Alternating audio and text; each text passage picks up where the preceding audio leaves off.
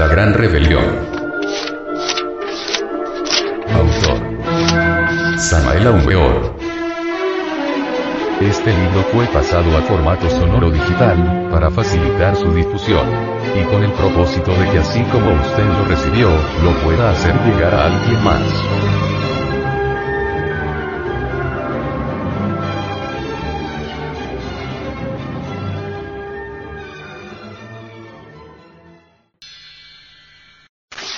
Capítulo 17.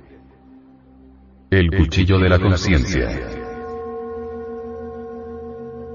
Algunos psicólogos simbolizan a la conciencia como un cuchillo muy capaz de separarnos de lo que está pegado a nosotros y nos extrae la fuerza. Creen tales psicólogos que la única manera de escapar al poder de tal o cual yo es observarlo cada vez con más claridad con el propósito de comprenderlo para volvernos conscientes del mismo. Piensan esas gentes que así uno se separa eventualmente de este o aquel yo, aunque sea por el grosor del filo de un cuchillo. De esta manera, dicen, el yo separado por la conciencia, parece como una planta cortada. Hacerse consciente de cualquier yo, según ellos, significa separarlo de nuestra psiquis y condenarlo a muerte. Incuestionablemente tal concepto, aparentemente muy convincente, falla en la práctica. El yo que mediante el cuchillo de la conciencia ha sido cortado de nuestra personalidad, arrojado de casa como oveja negra, continúa en el espacio psicológico, se convierte en demonio tentador, insiste en regresar a casa, no se resigna tan fácilmente, de ninguna manera quiere comer el pan amargo del destierro, busca una oportunidad y al menor descuido de la guardia se acomoda nuevamente dentro de nuestra psiquis.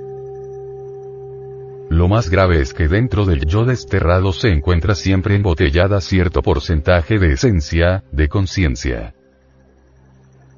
Todos esos psicólogos que así piensan, jamás han logrado disolver ninguno de sus yoes, en realidad han fracasado. Por mucho que se intente evadir la cuestión esa del kundalini, el problema es muy grave.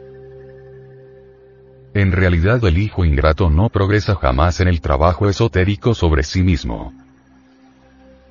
Obviamente hijo ingrato es todo aquel que desprecia a Isis, nuestra divina madre cósmica, particular, individual. Isis es una de las partes autónomas de nuestro propio ser, pero derivado, la serpiente ígnea de nuestros mágicos poderes, el kundalini. Ostensiblemente solo Isis tiene poder absoluto para desintegrar a cualquier yo. Esto es irrefutable, irrebatible, incontrovertible. Kundalini es una palabra compuesta. Kunda viene a recordarnos al abominable órgano kundartiguador, Lini es un término atlante que significa fin.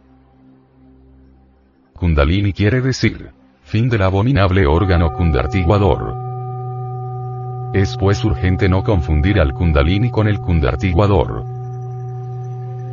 Ya dijimos en un pasado capítulo que la serpiente ígnea de nuestros mágicos poderes se encuentra enroscada tres veces y media dentro de cierto centro magnético ubicado en el hueso coxígeo, base de la espina dorsal. Cuando la serpiente sube, es el kundalini, cuando baja, es el abominable órgano kundartiguador. Mediante el tantrismo blanco la serpiente asciende victoriosa por el canal medular espinal, despertando los poderes que divinizan. Mediante el tantrismo negro la serpiente se precipita desde el coxis hacia los infiernos atómicos del hombre. Así es como muchos se convierten en demonios terriblemente perversos quienes cometen el error de atribuirle a la serpiente ascendente todas las características izquierdas y tenebrosas de la serpiente descendente, fracasan definitivamente en el trabajo sobre sí mismos. Las malas consecuencias del abominable órgano kundartiguador, solo pueden ser aniquiladas con el kundalini. No está de más aclarar que tales malas consecuencias están cristalizadas en el yo pluralizado de la psicología revolucionaria. El poder hipnótico de la serpiente descendente tiene a la humanidad sumergida en la inconsciencia. Solo la serpiente ascendente, por oposición, puede despertarnos.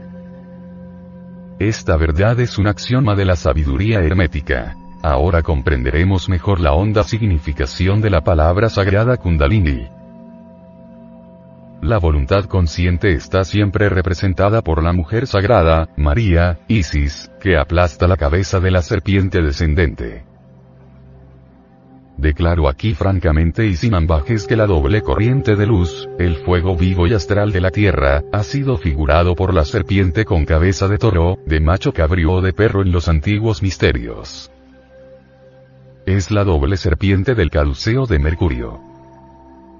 Es la serpiente tentadora del Edén. Pero es también sin la menor duda, la serpiente de cobre de Moisés entrelazada en el Tau, es decir, en el lingam generador. Es el macho cabrío del Sabbat y el Bapometo de los templarios gnósticos. El hile del gnosticismo universal. La doble cola de serpiente que forma las patas del gallo solar de los Abraxas. En el lingam negro embutido en el yoni metálico, símbolos del dios Shiva, la divinidad hindú, está la clave secreta para despertar y desarrollar la serpiente ascendente o kundalini, a condición de no derramar jamás en la vida el vaso de Hermes Trimegisto, el tres veces grande dios Ibis de Tot. Hemos hablado entre líneas para quienes sepan entender. Quien tenga entendimiento que entienda por qué aquí hay sabiduría. Los tántricos negros son diferentes, ellos despiertan y desarrollan el abominable órgano cundartiguador, la serpiente tentadora del Edén, cuando cometen en sus ritos el crimen imperdonable de derramar el vino sagrado.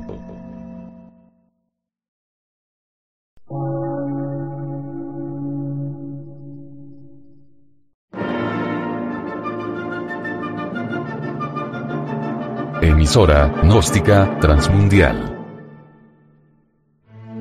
por una nueva civilización y una nueva cultura, sobre la faz de la Tierra.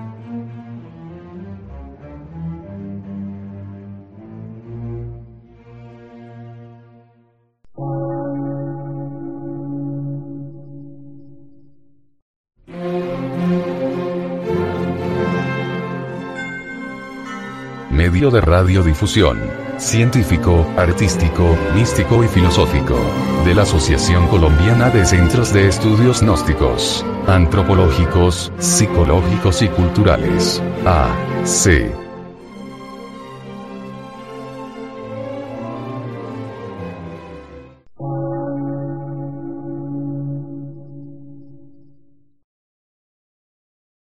Lectura en movimiento. Difusión sin fronteras.